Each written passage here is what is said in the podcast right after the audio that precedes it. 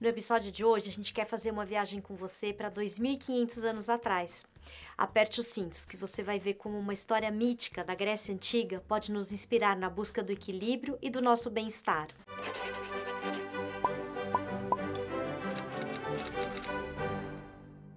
Os mitos são verdadeiros tesouros culturais apresentados na forma de histórias que utilizam a imagem e a fantasia como depositários simbólicos do inconsciente. Quer dizer, através da tradução simbólica dos mitos, a gente consegue trazer para a consciência aspectos fundantes da parte irracional do nosso psiquismo. E para falar desse assunto tão interessante, a gente resolveu trazer a imagem da esfinge. A esfinge é uma figura mitológica que tem um corpo de leão e um dorso e uma cabeça humanos e que povoou a imaginação dos povos antigos e até hoje ela nos chama muita atenção, né? Uma das imagens mais comuns quando a gente fala da esfinge que vem à nossa cabeça é aquela famosa da esfinge do Egito, a esfinge de Gizé. Mas os egípcios não foram os únicos a se referirem a essa figura nas suas lendas, suas histórias e seus mitos.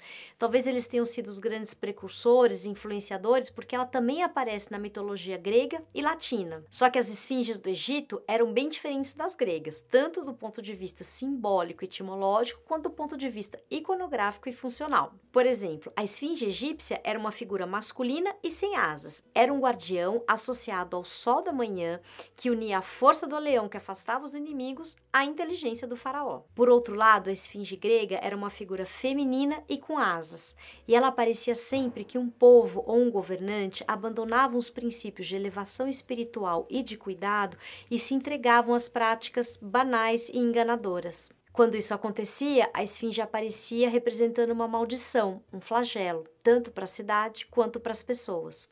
A Grécia Antiga teve várias versões e muitas esfinges que apareceram pelo menos desde o século X a.C. Mas a que ficou mais famosa e acabou reunindo a maior parte das referências é aquela que aparece no Édipo Rei, a tragédia escrita pelo Sófocles no século V a.C. No século IV a.C., a figura da esfinge foi colocada na porta do templo de Apolo, que era o local para onde os doentes iam em busca da cura, era tipo um hospital da época. Quer dizer, todos os que buscavam a harmonia, a cura nesse templo tinham que passar pela esfinge. Por que será?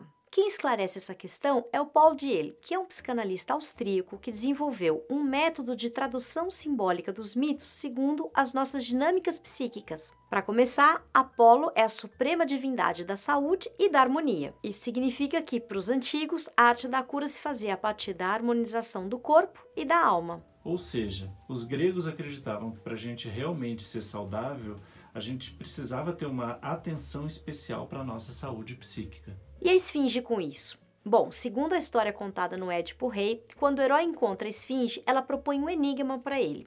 Se ele acertasse, ela pularia do precipício, mas se ele errasse, ele seria devorado por ela. Então ela pergunta: Qual ser que anda de manhã com quatro patas, ao meio-dia com duas e à tarde com três?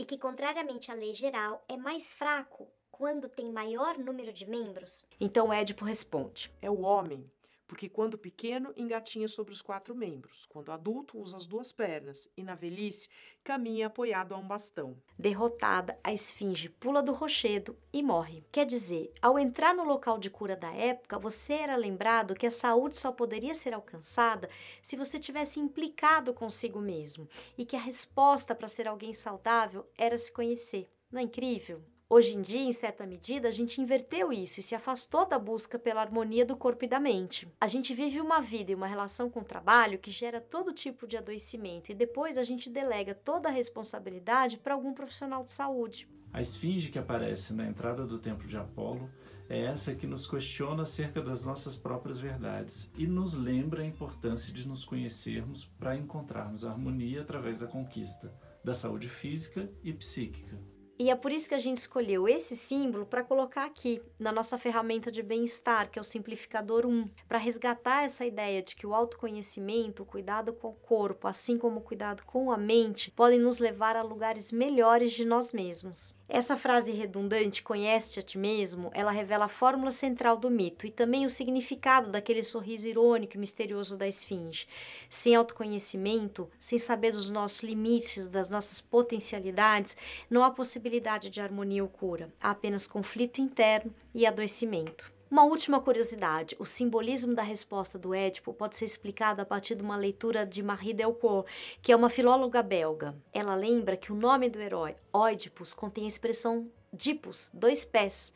Então, o próprio nome Édipo abarcaria uma verdade sobre ele mesmo, mas também uma verdade comum a toda a espécie humana. Esperamos que você tenha gostado desse episódio. Curta, comente, compartilhe, assine o nosso canal. A gente se vê no próximo episódio. うん。